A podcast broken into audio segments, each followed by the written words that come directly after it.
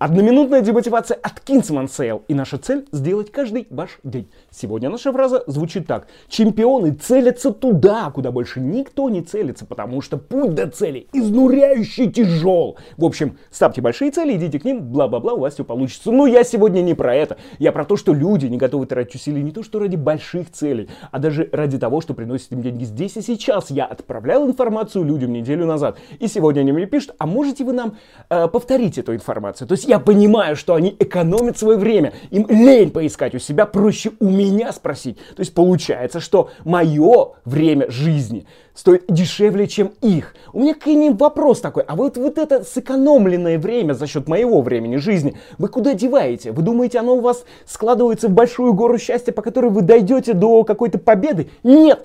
Оно копает вам яму. Чем больше вы не напрягаетесь, чем больше вам насрать на других людей, тем дальше вы от своих целей.